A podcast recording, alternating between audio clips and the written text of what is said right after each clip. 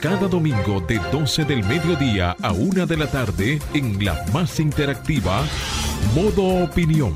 Una propuesta informativa donde podrás conocer los temas de actualidad política, empresarial, social y cultural, debatidos desde otra perspectiva.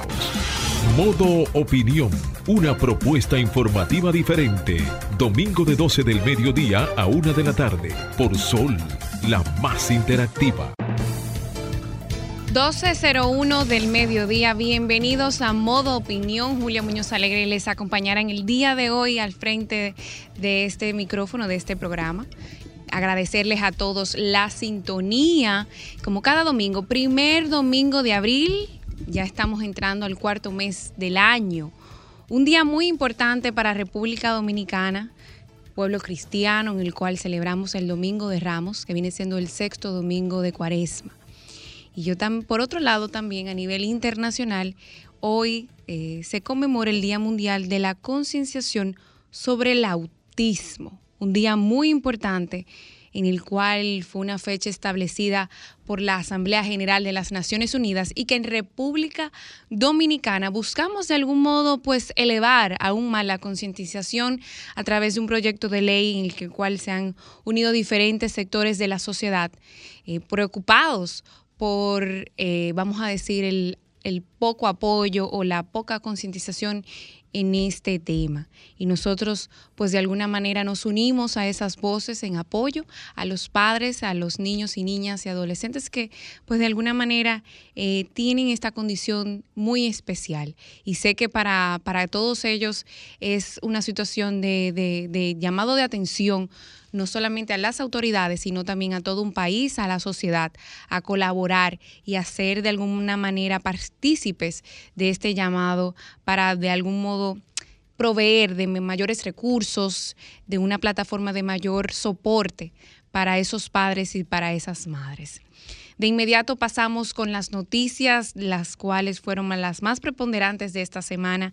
Y como saben, después de que República Dominicana fue epicentro de un desarrollo de cumbres iberoamericanas. Fue la cumbre iberoamericana de jefas y jefes de estados, pero en el marco de esta plataforma se celebró también la cumbre iberoamericana de jóvenes líderes, el foro empresarial, iberoamericano, también se celebró un foro regional de juventud y democracia, también el Congreso Iberoamericano de Jóvenes Empresarios, en fin, fue una plataforma para elevar una voz unida de una región que busca seguir pues uniendo esfuerzos para su desarrollo y su y la protección, señores, de la democracia en todas sus esferas.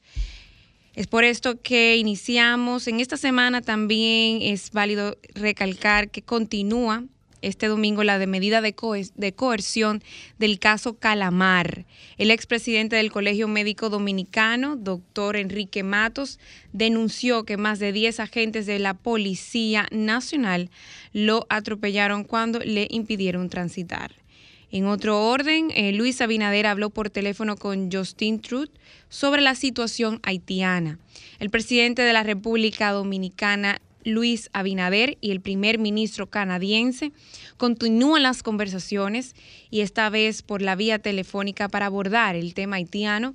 De acuerdo a un comunicado del gobierno canadiense en la conversación, ambos subrayaron la necesidad de ayudar a abordar la crisis actual que pasa el pueblo haitiano y expresaron su preocupación por el empeoramiento de las condiciones de seguridad en el país. En otro orden, la vicepresidenta Raquel Peña llega a Japón, donde desarrolla actualmente una agenda oficial y fue recibida por el primer ministro de ese país, su excelencia Fumio Kishida. Eh, la segunda mandataria dominicana arribó eh, en el pasado viernes en hora de la noche en Tokio, acompañada de, bueno, de un equipo de la vicepresidencia. De igual manera, allá, pues el equipo de la Embajada Dominicana les recibió y han agotado una agenda en compañía del ministro de Industria, Comercio y MIPIMES, Víctor Iso Bisonó, también el ministro de la Presidencia, perdón, el ministro de Economía, Planificación y Desarrollo, Pavel Isa, así como el embajador en misión especial, Miguel Núñez, que también forma parte de la comitiva oficial que se encuentra en estos momentos en Japón. Es la primera vez, yo creo que sí, que eh, pues el gobierno dominicano en representación de una segunda mandataria, pues se acerca a estos países asiáticos en una agenda que busca acercar no solamente las relaciones bilaterales, sino también aumentar la cooperación internacional, la inversión en diferentes sectores estratégicos y claro, de alguna manera también elevar la cultura y el intercambio eh, comercial que tienen ambas naciones. También eh, válido recalcar que se rindió tributo a las víctimas del atentado de Hiroshima, en la cual también nuestra vicepresidenta lanzó de manera oficial una bola en Hiroshima, en, su estadio, en el cual, para los que no, no manejan esa información, Japón ha sido exportador, bueno, importador, nosotros exportador del talento dominicano en el béisbol. Un gran número de atletas de, beisbolistas dominicanos se encuentran pues trabajando en Japón. Y esto ha sido también parte de, vamos a decir, de la exportación del talento dominicano hacia esa región asiática.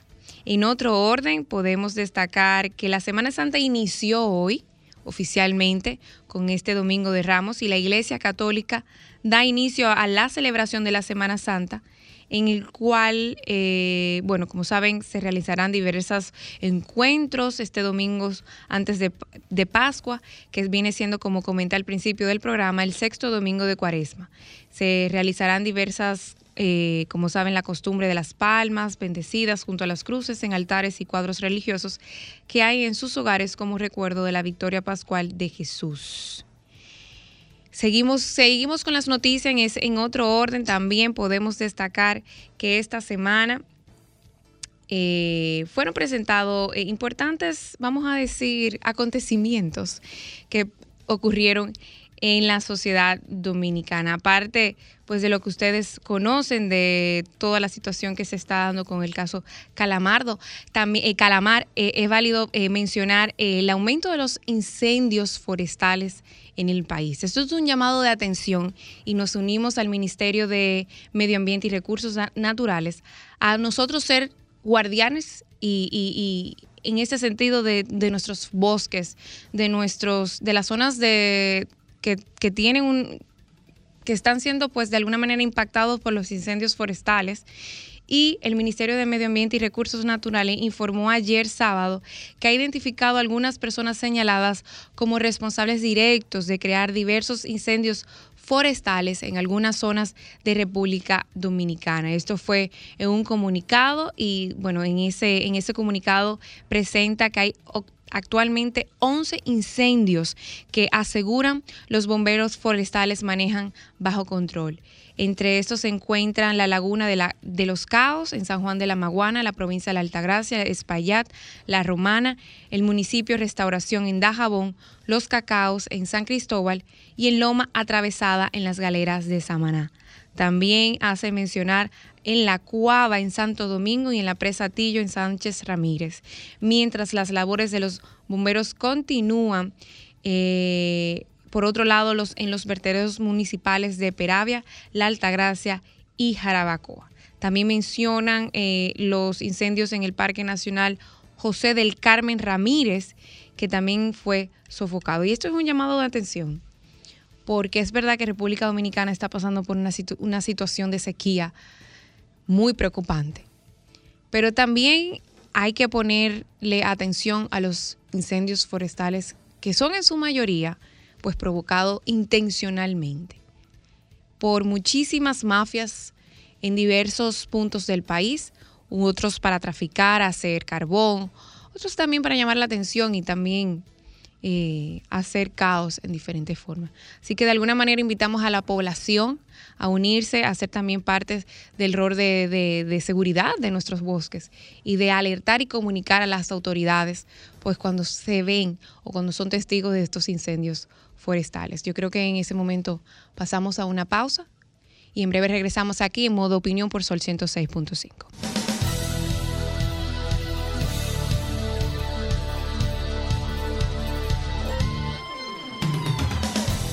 A simple vista verás solo una carretera, pero si observas bien, verás comunidades que se conectan, personas que acortan distancias, servicios que ahora llegan, nuevas oportunidades para estudiar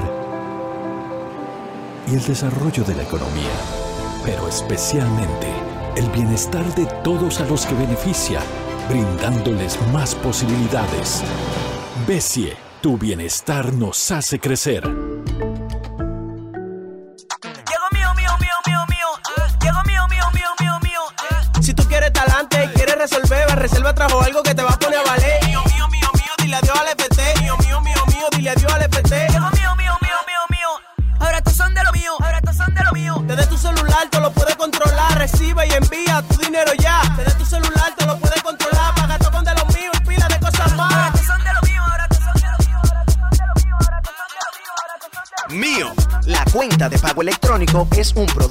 No tienes que ir a la Contraloría General de la República para obtener una certificación de cargos. Ahora el servicio es digital. Ingresa a contraloría.gov.do. Selecciona el servicio de certificaciones de cargos. Completa las informaciones. Adjunta tu cédula, constancias de trabajo y envía tu solicitud. Se te notificará cuando tu certificación esté lista y podrás descargarla e imprimirla. Contraloría General de la República. La República Dominicana había perdido la confianza en nuestras instituciones. Por los dominicanos y dominicanas, esta administración ha asumido el compromiso de abrir las puertas de la transparencia, de la integridad y del control. Es por eso que la Contraloría General de la República Dominicana ha implementado nuevos controles para llevar eficiencia y garantizar la buena ejecución de los fondos públicos. Conoce más en www.contraloría.gov.do. Gobierno de la República Dominicana. Impuestos Internos se consolida como modelo de eficiencia recaudatoria. Más de 1.5 billones de pesos recaudados en dos años lo confirman. Somos más cercanos. 170 mil personas han recibido educación tributaria. Hemos mejorado más de 30 servicios en la oficina virtual, RNC en 24 horas y un facturador electrónico gratuito para MIPIMES. Avanzamos hacia la administración del futuro. Dirección General de Impuestos Internos, cercana y transparente. Hola, mi nombre es Samuel Sena, presidente del CODES. Te preguntarás qué hacemos desde esta organización. El CODES es una iniciativa privada que tiene como objetivo contribuir con el desarrollo integral de la República Dominicana. ¿Cómo lo hacemos? Desde nuestros diferentes comités creamos programas, proyectos y políticas públicas que ayuden a resolver los principales problemas que afectan a nuestro país. Si te interesa aportar desde esta plataforma, visita nuestras redes sociales y suma.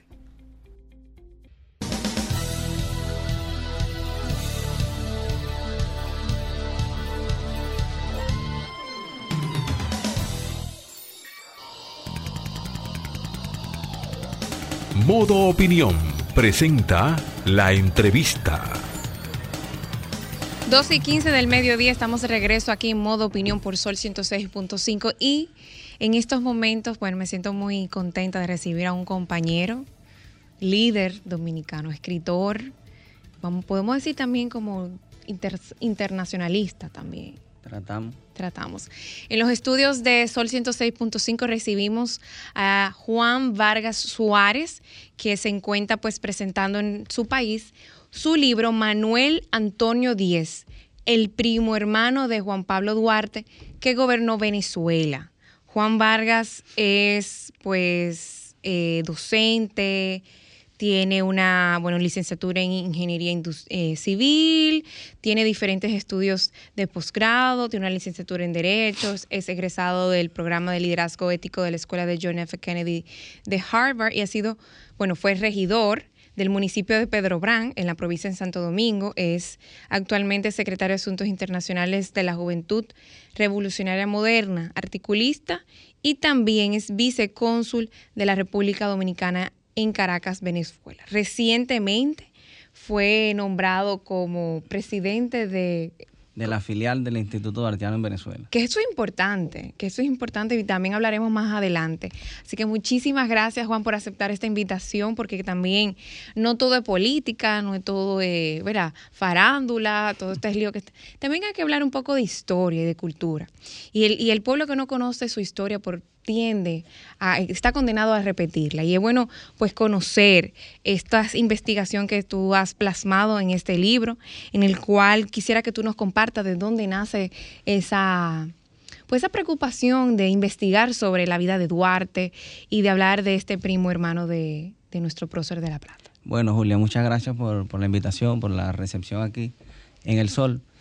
Eh, la, el interés nuestro por la historia eh, ha sido siempre porque la historia es la política del ayer. Entonces nosotros como jóvenes políticos debemos conocer la historia de nuestro país y la historia eh, universal también, si nos, interesa, pero fundamentalmente la historia de nuestro país. En ese sentido no se puede estudiar la historia dominicana, no se puede estudiar la dominicanidad sin estudiar a Juan Pablo Duarte. Entonces, como todos sabemos aquí, Juan Pablo Duarte fue eh, en su exilio, vivió en Venezuela. Eh, muchas veces se dice, Duarte murió en Venezuela. No solo murió, también vivió. Y de hecho vivió 32 años. Más en Venezuela que aquí. Aquí vivió 30 y 32 en, en Venezuela. Entonces, cuando uno estudia la, la vida de, Duarte, pues ve que tenía familia en Venezuela eh, antes de él exiliarse allá. Esa es la razón por la cual él, cuando es eh, desterrado, lamentablemente por Pedro Santana, a perpetuidad, realmente él fue desterrado a Hamburgo y él, eh, después su familia, su señora madre, con sus hermanas y hermanos, son desterrados hacia Venezuela. Entonces él se entera en Alemania de eso y se va para Venezuela. Entonces allí fue donde yo eh, descubrí que había un, que hubo un primo hermano de Duarte que había sido presidente de Venezuela, presidente provisional. Y entonces, pues, en nuestra, nuestra misión eh, cultural, nuestra misión diplomática en Venezuela, parte del trabajo del consulado es el área cultural. Okay. Entonces allí empezamos a investigar eh, en el Archivo General de la Nación de Venezuela y de aquí de la República Dominicana, en la Biblioteca Nacional de Venezuela y en la Dominicana. Sea, ahí encontramos un poco de información aquí. Y ahí es cuando vamos y profundizamos porque yo, como me gusta mucho la historia, según yo, yo conocía toda la historia de, de, nuestro país y ahí me di cuenta que hay muchas cosas que faltan todavía. Por ejemplo, que no se sabía cuál era la cara del, del, del primo, que esa es la portada del libro, uh -huh. que, que, es esta, esta foto, que la encontramos en un, en un periódico que se llama El Cojo Ilustrado de 1892. Y por cierto, para los que adquieran el libro, lo, la, la, pueden encontrar eh, en los anexos en la página eh, 164, voy a enseñarla aquí a la cámara, esta, esta página que está aquí es la, una copia del periódico de donde, de donde sacamos la foto, que es esta, y luego la pusimos a color, está así. Y bueno, después seguimos profundizando y encontramos que no solo fue presidente provisional, sino, te voy a decir brevemente, Julia, este, ya para darte las palabras. Sí. Este, que fue, que fue un personaje ilustre que tuvo diferentes, tuvo muchas, eh, muchos cargos eh, públicos importantes en Venezuela. Por ejemplo, aparte de que era ingeniero civil eh, militar, también fue, se graduó de médico, médico, eh, doctor en cirugía, en medicina y cirugía. fue miembro fundador del Colegio de Ingenieros de Venezuela en 1861. Este, después se graduó de médico, fue director del Hospital Militar de Caracas, llegó a ser coronel del ejército, senador principal por el Estado Falcón, fue vicepresidente del Senado y primer consejero del Consejo Federal de Gobierno y finalmente fue, bueno, fue presidente interino de los Estados Unidos de Venezuela, que es como se llamaba Venezuela en esa época, y después su último cargo público fue ministro de Fomento. Después al final de su vida, este, la Academia de Historia de Venezuela lo hizo eh, individuo de número y por su producción literaria, que fue bastante amplia y muy buena, el rey de España lo condecoró en, en, el año 1900, 1901. Entonces se trata de un personaje eh, sumamente admirable del cual se puede aprender mucho y que además debe ser un orgullo para nosotros como dominicanos, porque a pesar de que él era venezolano porque nació en Venezuela, era hijo de dos dominicanos. Pero ¿cómo, cómo conectas esa historia del primo hermano? ¿Cómo llegas a él? Fíjate, eh, re resulta que al principio de en 1801, cuando Toussaint Louverture invade esta parte de la isla uh -huh. para unificarla sobre el mando haitiano, muchas familias dominicanas, que no eran dominicanas como tal, sino se consideraban españoles, porque esto uh -huh. era una colonia de España, emigraron. ¿Por qué emigraron? Bueno, porque el ejército haitiano eh, había asesinado a todos los blancos en Haití y entonces se tenía el miedo de que hiciera lo mismo en esta parte de la isla y muchos eh, emigraron hacia Cuba, Venezuela y Puerto Rico. Y allí es donde nace las raíces tan profundas que tiene la República Dominicana con Puerto Rico, con Venezuela, con Cuba y un poco con México. En esa migración es donde el tío de Duarte emigra a Venezuela, que es Mariano Díez. Saben que eh, Manuela, Manuela Díez er, es, la, era la madre de Duarte y Mariano emigra hacia Venezuela con tan solo 15 años y allá desde el principio se integra en la, en la lucha de la independencia de Venezuela en 1810. Después que se pierde la Primera República que dirigía el general Francisco de Miranda, él regresa a Santo Domingo. ¿Qué pasa? En ese periodo, estamos hablando de 1812, eh, la República Dominicana, o sea, Santo Domingo, está en el periodo que se conoce como la España boba. Se estaba empobreciendo muy rápido nuestro, nuestro país y por eso es que en 1821 se proclama lo que se conoció como independencia efímera, porque duró muy poco. Fue cuando Núñez de Cáceres proclamó una república que se llamó Estado Independiente del Haití Español. Bueno, en esa sublevación participó Mariano Díez, el, papá de, Manuel Antonio, y como se perdió, como, como, conocemos, que Jean-Pierre Boyer invadió rápidamente y tomó el control en Santo Domingo, entonces Mariano regresa a Venezuela. Ya en 1821 la independencia de Venezuela estaba casi totalmente lograda. Y ahí entonces él va otra vez, se integra al ejército libertador. Y Simón Bolívar lo designa teniente de artillería. Estamos hablando del papá de Manuel Antonio. Y allí él asciende hasta, hasta coronel y se acaba la guerra de independencia y se queda ahí viviendo. Entonces en 1838 nace Manuel Antonio, que es el personaje nuestro. En Venezuela después pasa una, una, guerra civil que se conoce como la Guerra Federal, donde Mariano, es decir, es decir, el tío de Duarte, participa activamente. Y por eso es ascendido a general de brigada. Su hijo participó con él siendo teniente y, de allí tenemos a un, hombre que aparte de ser médico, aparte de ser ingeniero, fue un militar, pero participó. No era un militar solamente de, tener los rangos, sino que participó en la guerra. Entonces, fíjate tú, estamos hablando de la familia Duarte Díez, que es la familia más patriótica que nosotros tenemos, hemos tenido aquí y una de las más importantes de nuestro país. Tuvo a uno de sus miembros, que es el general Mariano Díez, que fue general del ejército de Venezuela y del dominicano también. Porque cuando Duarte regresa en 1863 para unirse a la guerra de la restauración, él regresa con un venezolano que se llamaba Candelario Oquendo, con Manuel Rodríguez Objío y con el general Mariano Díez, con su tío. Un señor de 70 años de edad, rico en Venezuela, inmensamente rico, en vez de ser, vamos a decir, indolente a la independencia nuestra dominicana, se va con su sobrino, con Juan Pablo Duarte, y regresa para acá. El presidente Salcedo lo designa gobernador militar de Baní y allí toma su participación y cuando se, agarra cuando se acaba la guerra de la restauración, él regresa a Venezuela y allá muere tranquilo. Estoy hablando del papá de Manuel Antonio. Ah, el papá. Entonces Manuel Antonio es hijo de ese hombre, imagínate, es hijo de un gran hombre. Entonces es una familia que por todas partes tiene eh, próceres y gente muy, muy valiente y muy preparada. Mira qué interesante, yo estoy sorprendida porque la gente pudiera pensar que Juan Pablo Duarte ha sido como el único de esa familia eh, que de alguna manera tiene un, ha tenido un rol eh, preponderante en la vida democrática de nuestro país.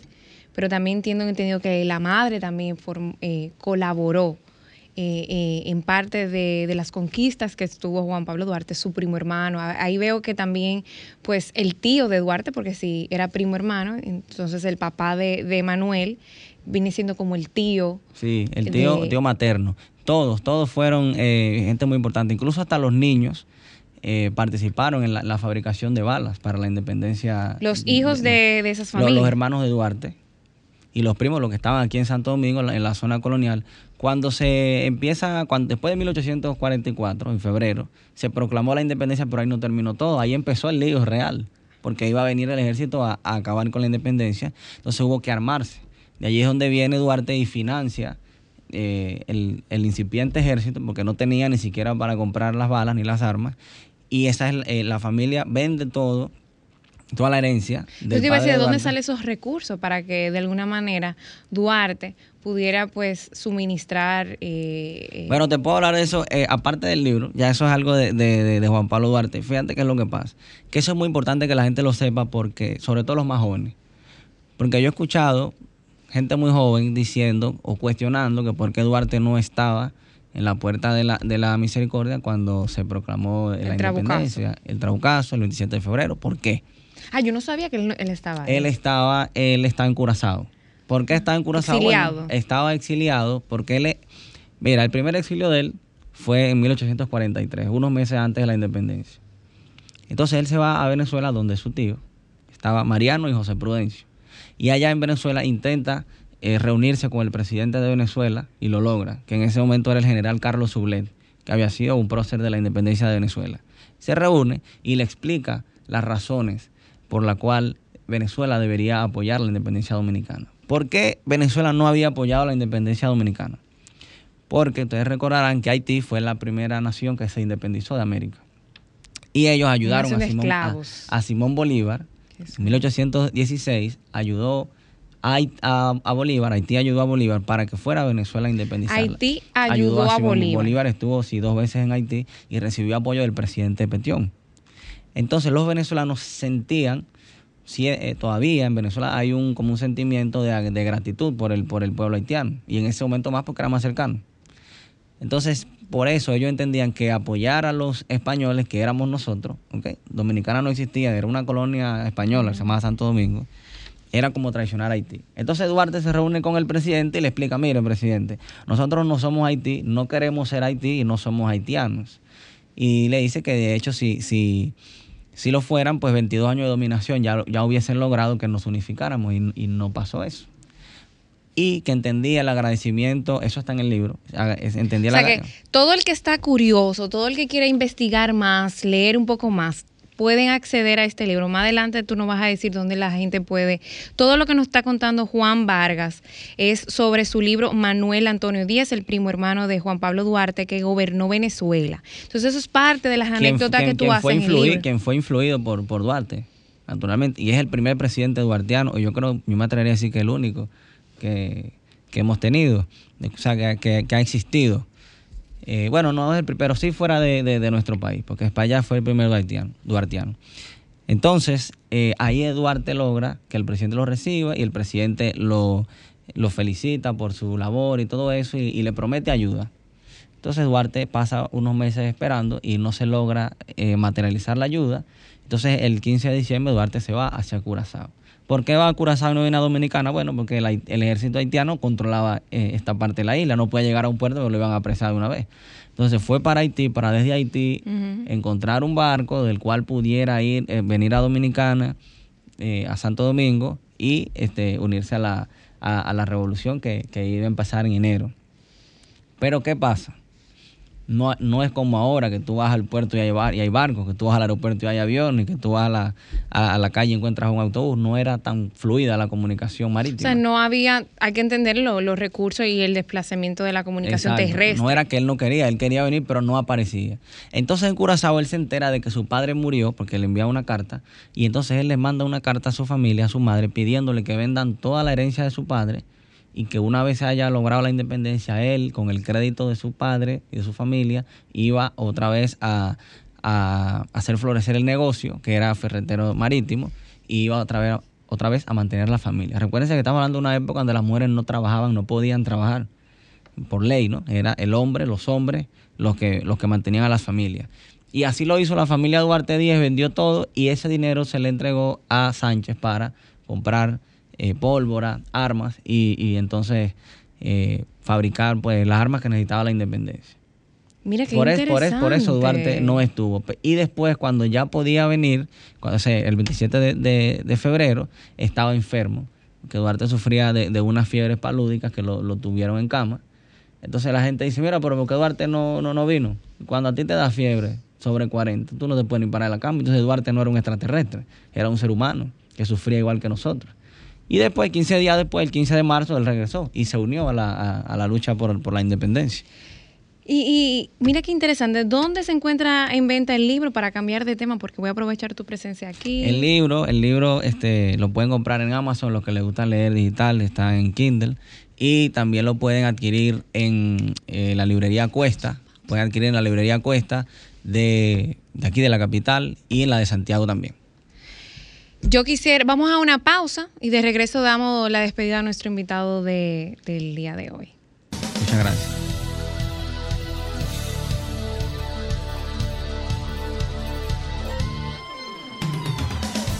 A simple vista verás solo una carretera, pero si observas bien, verás comunidades que se conectan, personas que acortan distancias, servicios que ahora llegan, nuevas oportunidades para estudiar y el desarrollo de la economía, pero especialmente el bienestar de todos a los que beneficia, brindándoles más posibilidades.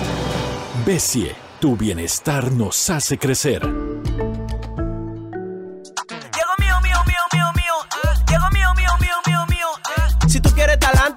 Resolver, reserva trajo algo que te va a poner a valer.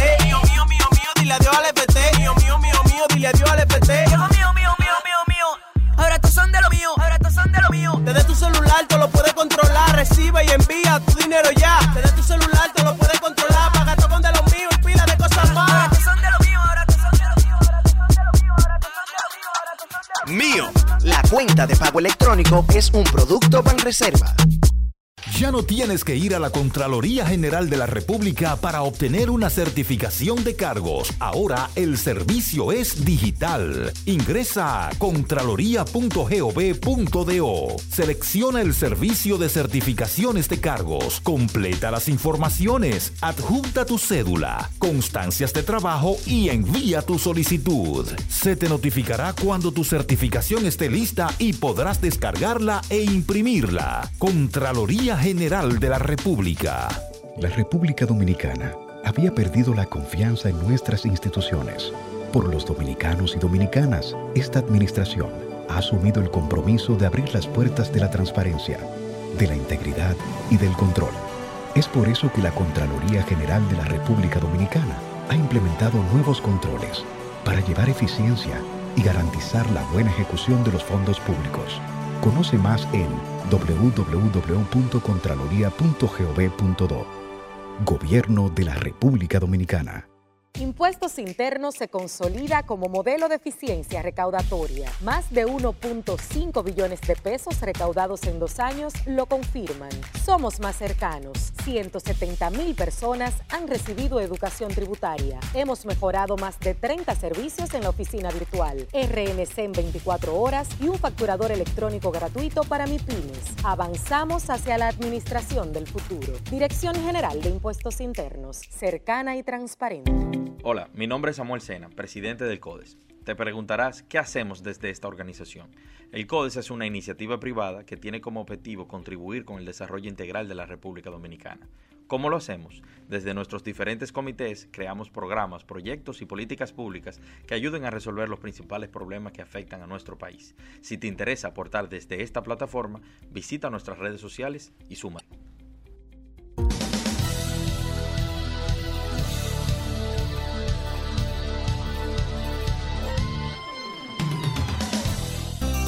Ahora continuamos con Modo Opinión, donde nace la información. 12 y 37 del mediodía, hora dominicana. Estamos de vuelta por modo opinión aquí en Sol 106.5 y casi, casi terminando pues el espacio de nuestra entrevista de hoy a nuestro invitado Juan Vargas, que vino a presentarnos y hablarnos sobre su reciente publicación, Manuel Antonio Díez, el primo hermano de Juan Pablo Duarte, que gobernó Venezuela. Y yo le, le dije que antes de, de despedirnos de, de, su visita, que quisiera que, que, nos plantee un poco cuál es la situación actual de Venezuela, cómo está el pueblo de Venezuela. Oye, si tú me permites, déjame decir dos cosas de Manuel Del Antonio. libro. Eh, alguien me está preguntando aquí, el libro lo pueden encontrar en Kindle, lo traje en Amazon. Pueden entrar a mi página, juanvargasrd.com y ahí está el enlace. Porque hay dos aspectos fundamentales que son muy importantes de Manuel Antonio, que es su pensamiento sobre la educación.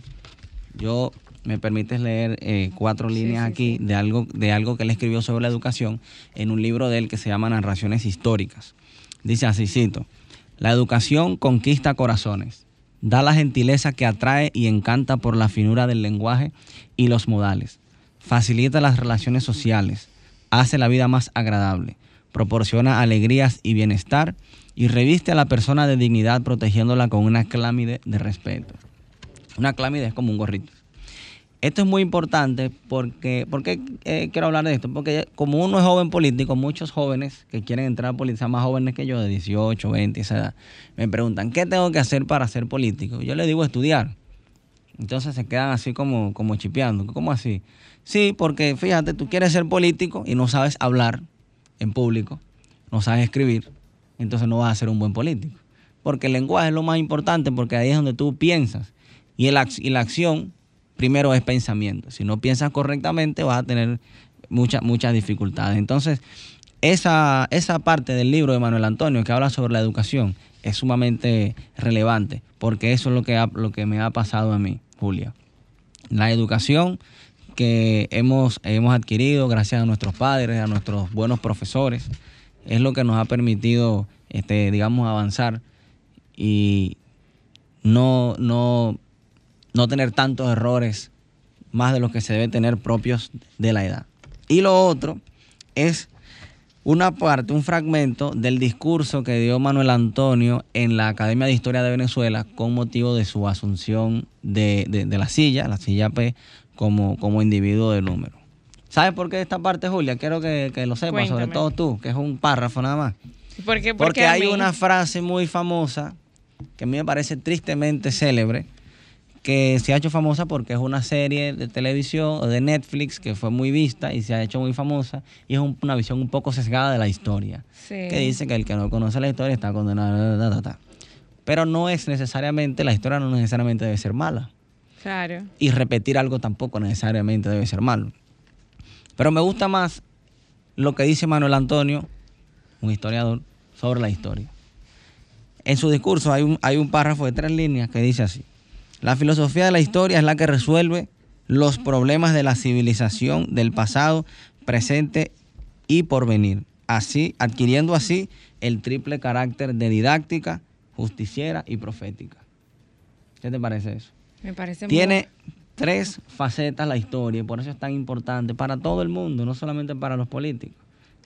Didáctica, porque te enseña, aprendes de allí los errores que ya cometieron otras personas que están donde tú quieres estar o los aciertos que cometieron. Cometer un acierto no es estar condenado a, a nada malo, es algo positivo. Justiciera, ¿por qué? Porque la historia, con el pasar del tiempo, le hace justicia a muchos hombres y mujeres que en su momento no fueron tratados como, como debieron ser, como por ejemplo Nikola Tesla, que fue un gran inventor, pero Thomas Edison tenía más aptitudes para los negocios y fue el que se hizo más famoso y más millonario, pero Tesla era el gran cerebro, el gran inventor, el gran ingeniero. Y profética porque a partir de, los, de algunos eh, eventos que sucedieron en el pasado, tú puedes eh, predecir lo que va a suceder en el, en el futuro cercano.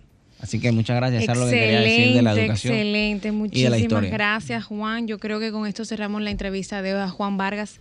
Felicitarte por este aporte de su reciente publicación Manuel Antonio Díez, el primo hermano de Juan Pablo Duarte que gobernó Venezuela. Está eh, en venta en Amazon.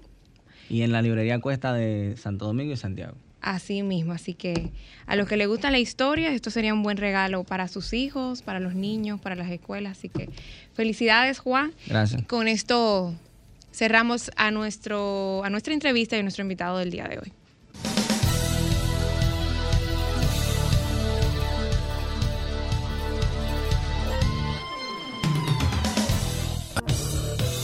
Ahora nos ponemos en modo opinión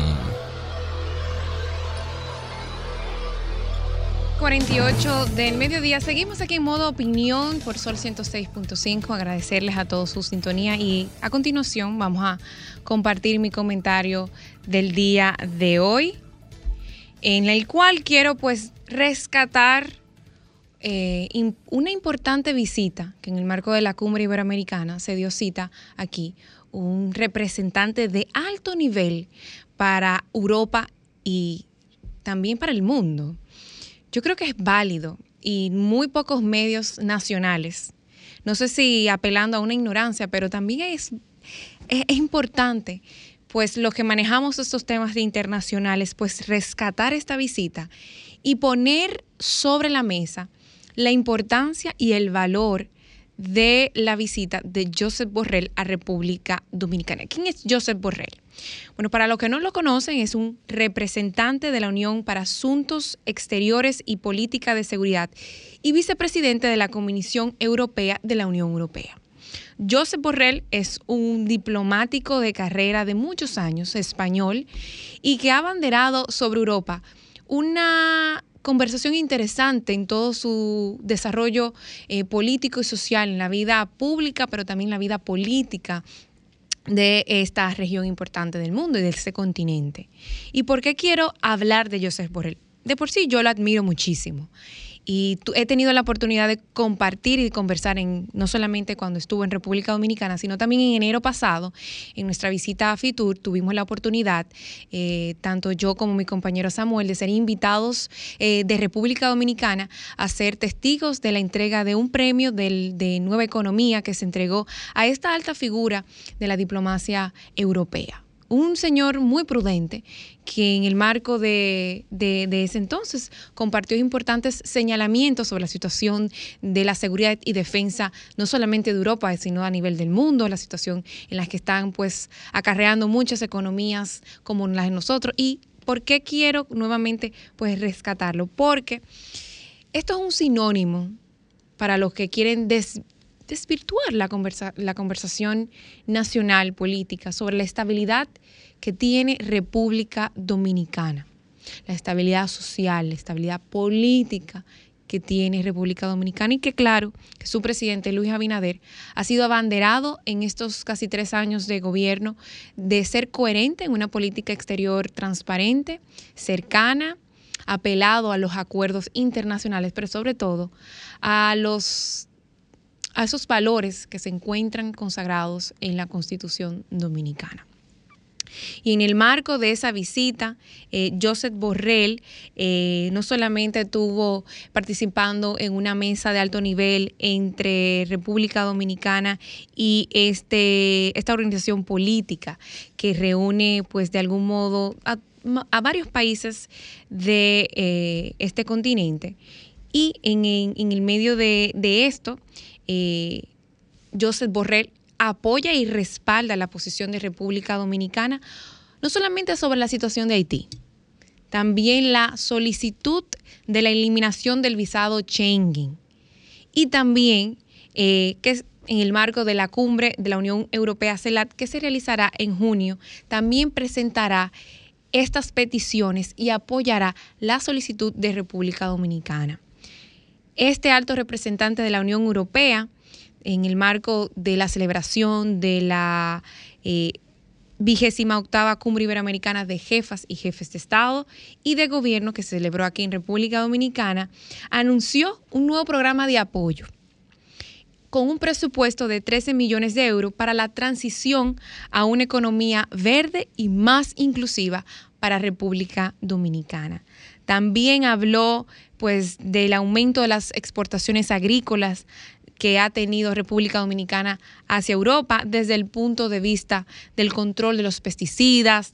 También habló de formar un programa de la iniciativa Equipo Europa en República Dominicana y que también se apoyará en el marco nacional de gestión de unas finanzas públicas transparentes, también para fomentar la competitividad y la sostenibilidad de las MIPIMES dominicanas esto con atención particularidad en jóvenes y mujeres. También vale rescatar que está muy consciente de la situación que vive nuestro país y que está abriendo en, en los diálogos que ha tenido pues participación, compartir la necesidad de buscar una solución haitiana a la problemática haitiana.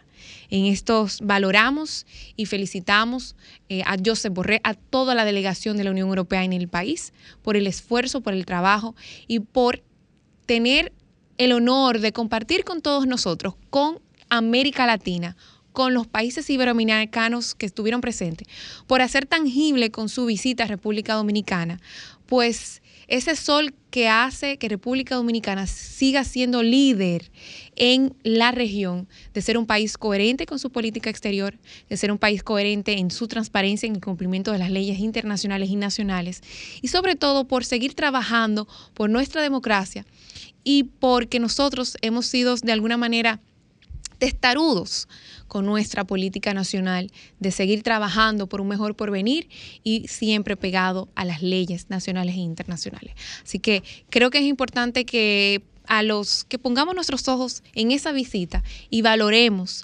cómo este alto representante de la Unión Europea, que lideró la negociación y el apoyo que tiene la Unión Europea en Ucrania en estos momentos tan difíciles para la seguridad y defensa de las naciones y sus fronteras, que viniera hasta aquí, a este pedacito de isla eh, en el medio del mar, a compartir de lleno, de cerca, una conversación directa con nuestro país y con nuestro presidente Luis Abinader. Este ha sido mi comentario del día de hoy.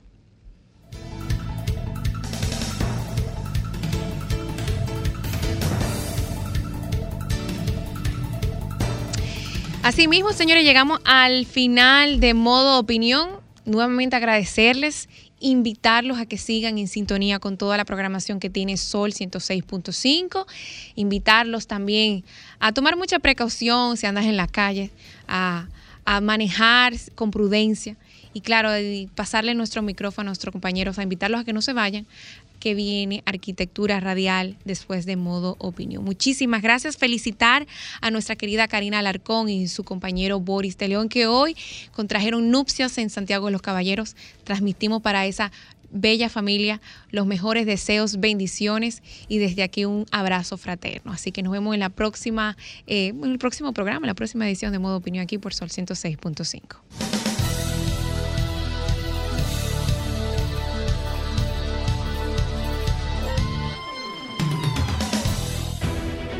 Sol 106.5, la más interactiva.